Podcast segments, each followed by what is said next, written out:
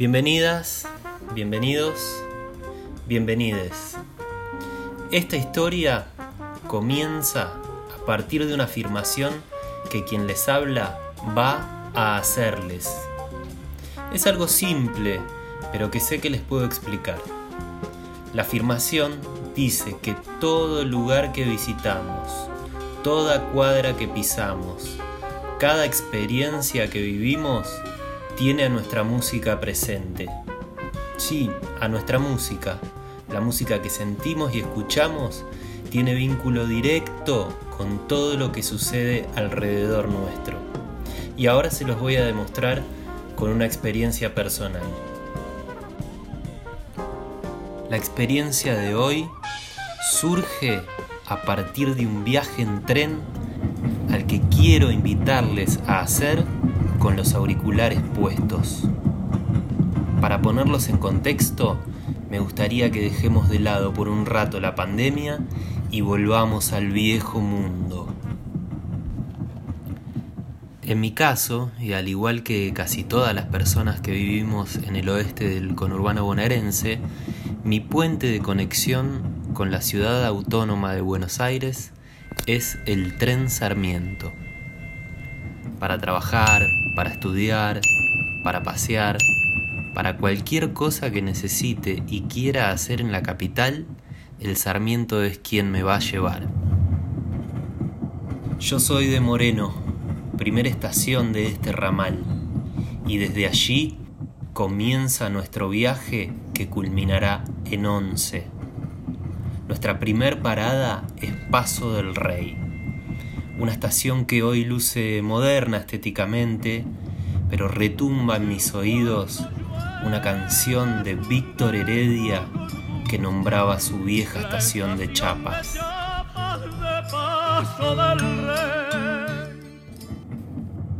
Seguimos viaje y pasan Merlo, Padua, Ituzaingó y casi llegando a Castelar se ve a lo lejos, a nuestra derecha, el predio Gorky Grana, lugar de luces y sombras.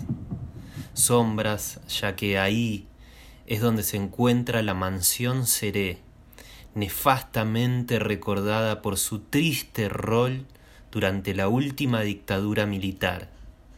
Y luces, ya que el lugar fue resignificado como espacio de memoria y durante muchos 24 de marzo pudimos ver y participar de grandísimos eventos musicales para mantener activa la memoria y la conciencia.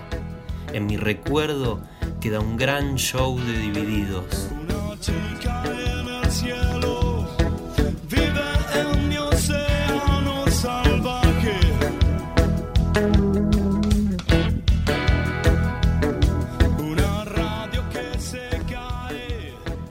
Recomiendo a quienes no sepan o conozcan la triste historia de la mansión Seré durante la última dictadura militar, verlo en la película Crónica de una fuga de Adrián Caetano.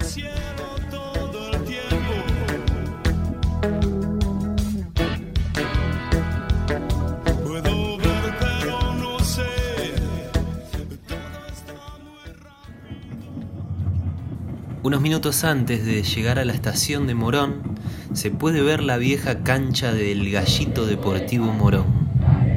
Y en mi caso trae recuerdos de mi adolescencia, ya que una noche fría de mayo del año 2000, bien vivo a tres bandas que ya en ese momento eran parte importante de la lista de canciones de la música popular argentina.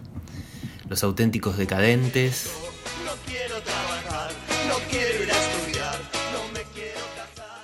Los Pericos.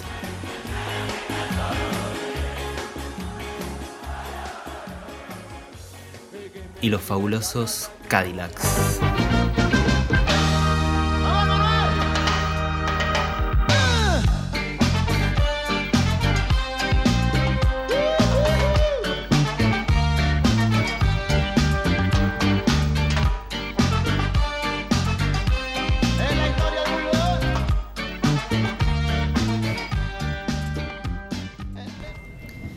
Llegamos a Edo, y exactamente frente a la estación se encontraba un lugar fundamental para las bandas de la zona de los 90 y principios de los 2000. El lugar se llamaba El Mocambo y una de aquellas bandas que tocaba frecuentemente y luego se hizo muy conocida fue Árbol. Decir que digo siempre la verdad sería feo que te que lo lo demás.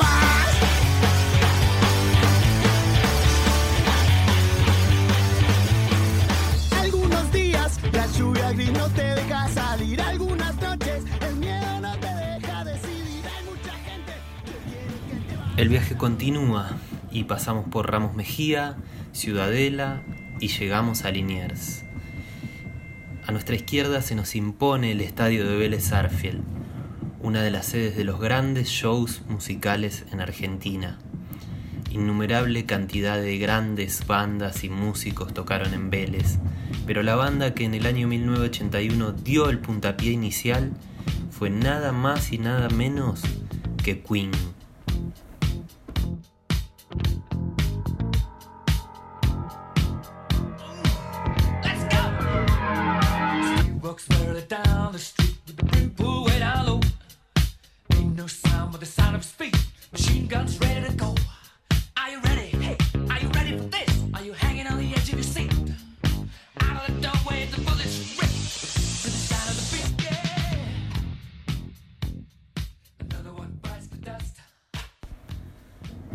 Pasamos por Villaluro, Floresta y Flores, hasta llegar a Caballito, en donde nos topamos con otro estadio también sede de grandes conciertos musicales entre los 80 y 90, la Cancha de Ferro.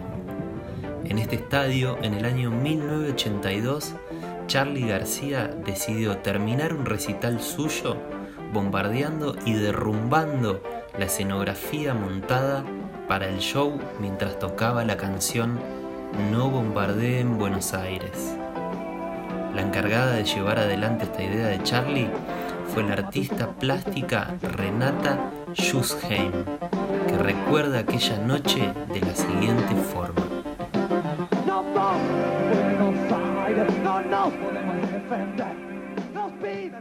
Yo me acuerdo que ese día eh, eran, eran cables, lo hice con Juan Lépez, se armó toda esa ciudad.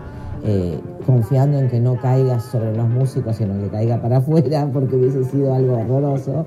Y había desde el mangrullo de, técnica unos cables que llevaban unos cartuchos de dinamita. Y aparte empezó a llover. Yo dije, no va a explotar nada, esto va a ser tremendo. Yo me puse a llorar de la angustia porque dije esto va a ser un horror. Igual explotó, que menos mal que se mojó un poco, se humedeció, pero no tenías manera de, de experimentar qué es lo que iba a pasar.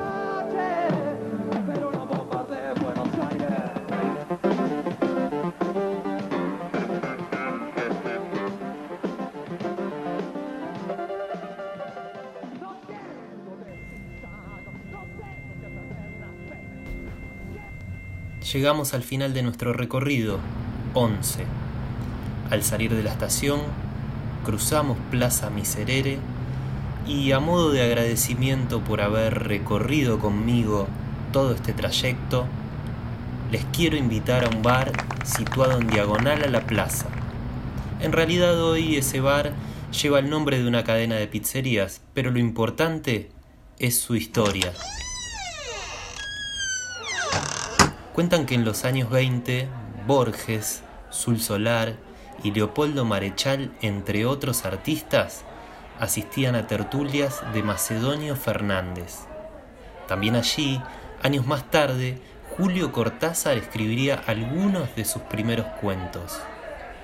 Y en el baño de este mismo lugar, una noche, en la década del 60, dos jóvenes escribirían la canción que plasmaría la expresión de un movimiento de músicos que comenzaron a ponerle letra en nuestro idioma a un estilo musical que venía de afuera como lo era el rock. Esos jóvenes eran Lito Nevia y Tanguito, y aquella canción fundamental para el inicio del rock nacional fue la balsa.